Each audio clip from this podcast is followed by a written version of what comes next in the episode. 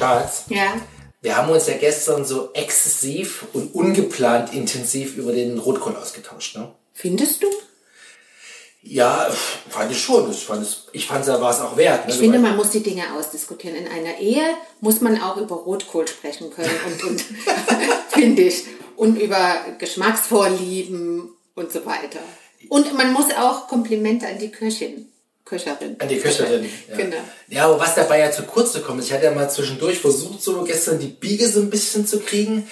Was ja zu kurz gekommen ist, ja das Thema der Ente. Findest du?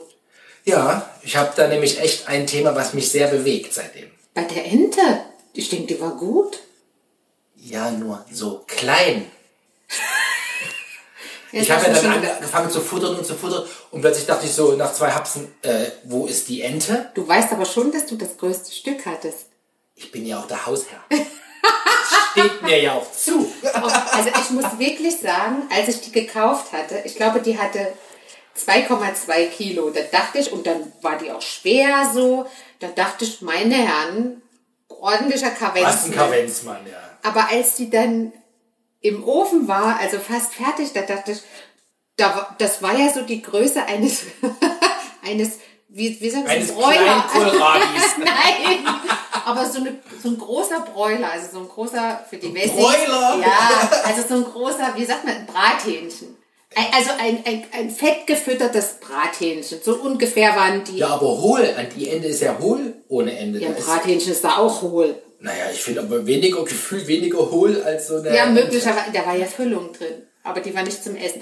Nee, also da, da hatte ich, als, es, als ich das dann im Ofen gesehen habe, ich da, ach du meine Güte, mach gut Beilagen. Ja, aber, die mach Jungs, Klöße. aber die Jungs waren auch sichtlich schockiert, dass kaum Fleisch da ja, war. es oder? war wirklich wenig, ja. Ja. Aber das wiederum war, deshalb komme ich ja drauf, war ja auch so lecker. Weil du hast das ja in diesem Gedönshülle da, wie heißt das, Bratschlauch gemacht. Ja, ja. Und die war super. wirklich saftig, es war ganz lecker. Ja. Ich bin ja nicht so der große Entenfan eigentlich beim Fleisch, aber das war wirklich toll. Vielleicht sollte ich es das nächste Mal machen, wenn ich nur so ein kleines Vieh krieg, wie der amerikanische Ex-Kollege erzählt hat, ähm, dass man quasi die Ente noch in einen Truthahn stopft. Moment, ich muss das Bild kurz für mich sortieren. Das heißt, du hast einen Truthahn Ja. und stuffst den quasi rektal Stopfst den mit- also mit, die- einer, mit einer Ente. Ja, also, äh, Also die mit einer ganzen Ente. also die Physik schon oder. Technik, die Physik oder Technik oh. dahinter ist mir noch ein Rätsel, weil äh, ich habe ja gestern die Ente gesehen, jetzt stelle ich mir einen großen Truthahn vor, da wird das, der hintere Ausgang vielleicht ein bisschen größer sein, aber die Ente, die ich gestern hatte, hätte nicht in einen Ausgang von einem Truthahn, also ins Arschloch sozusagen gepasst. Und jetzt frage ich mich, wie die Amerikaner, die, die schaffen ja einiges, ja, also wir erinnern nur an die letzten vier Jahre, aber anyway, wie schaffen die das, diese Ente hinten in den Gut, das wird Truthahn halt irgendwie ein bisschen weiter aufgeschnitten, ist, dann wird es halt wieder zugenäht. Ich meine, das ist ja jetzt nicht das, also ich halte das jetzt physikalisch nicht für das Problem. Ich finde es nur als Prozess so martialisch, ja. Aber dann ist die Ente doch auch gar nicht knusprig. Nee, das ist mit Sicherheit nicht. Kann sie ja gar nicht. Aber wahrscheinlich ist sie vorher auch gehäutet. Ich weiß gar nicht, ob man eine Ente häuten kann. Also ent, Ja, ent, natürlich ent, kannst du die Haut, klar, aber- aber kann man dann so eine ganze Ente im Ganzen enthäuten? Ja, wie, wie bei einem, wie bei einem Huhn wurde die Oder die wird vielleicht, weil die da drinnen so, die kocht er dann quasi, ne? Ja. Ist- ja. Ich, vielleicht ist das auch so saftig und mürbe dann, wenn so eine Puta, so ein Turkey dann sieben Stunden im Ofen war, dass das vielleicht alles drinnen wie eine einzige homogene Masse ist, dass du die Haut gar nicht mehr merkst, sag ich mal. Nein, Weißt du, aber was ich das für denke, eine fettige ja. Angelegenheit ist? Ich glaube, das müssen wir uns nicht merken, oder? Also die Jungs würden feiern, aber nein, ich kaufe lieber eine größere. Aber was denkst du denn, was so ein guter, ist gut, ein gutes Also mal Gewicht locker wäre? doppelt so groß wie das gestern. Vier Kilo. Ja. Ja gut, die ist ja vier Kilo, wiegt die ja äh, äh, also also quasi Ja, ungegart. aber dafür gibt's keinen Bratschlauch für vier Kilo. Der, der, der stößt ja oben an. Dann brauchen wir einen neuen Ofen. Ja, das sowieso. Ich habe jetzt, äh, Tim Melzer höre ich doch jetzt hier immer Podcast äh, äh, und äh, ja, Fide, äh, Fide Gastro und da äh, fragt den einen, Nicht Fide Gastro. Fide, Fide Gastro. Und das sagt, fragt der, der Podcast-Producer ihn, wie groß oder wie überhaupt seine Küche wäre. Und sagt er ganz normal, aber er hat einen riesen äh, Backofen 1,20 Meter. Da habe ich gedacht, das muss ich ihm Jan erzählen. 1,20 Meter. Ist Der- ein Grund, das Haus abzureißen, ne?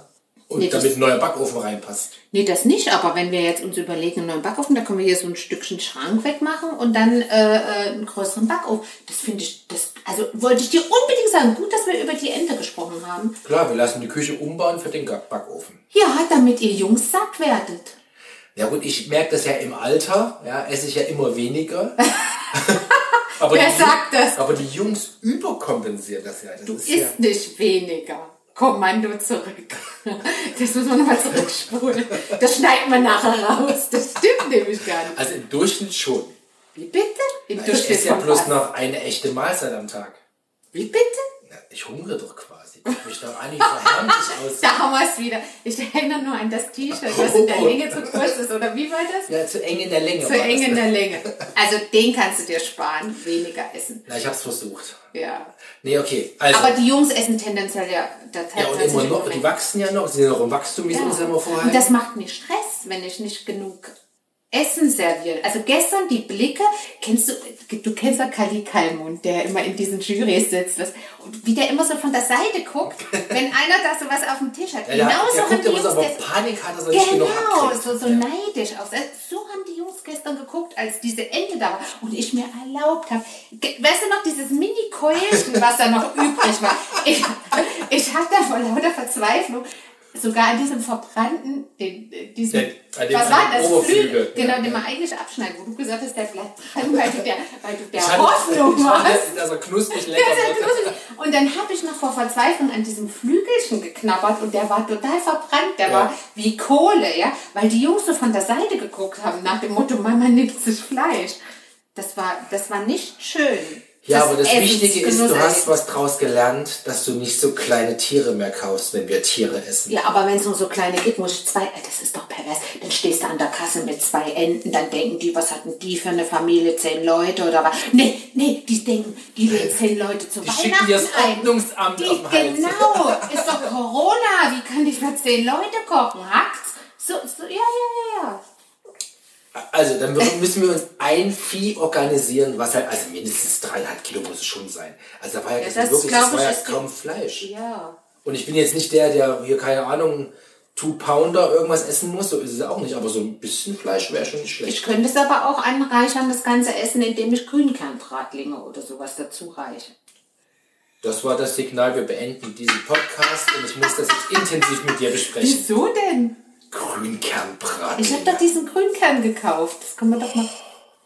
Ich probiere das mal aus. Und dann testen wir das. So wie letztens diese Veggie-Bolo. Die Die war war, nicht schlecht. nämlich Süßte. Und dann äh, können wir ja über das Ergebnis äh, dieses Experiments äh, berichten. Auf diesem Kanal. Dann machen wir das. Dann machen wir das.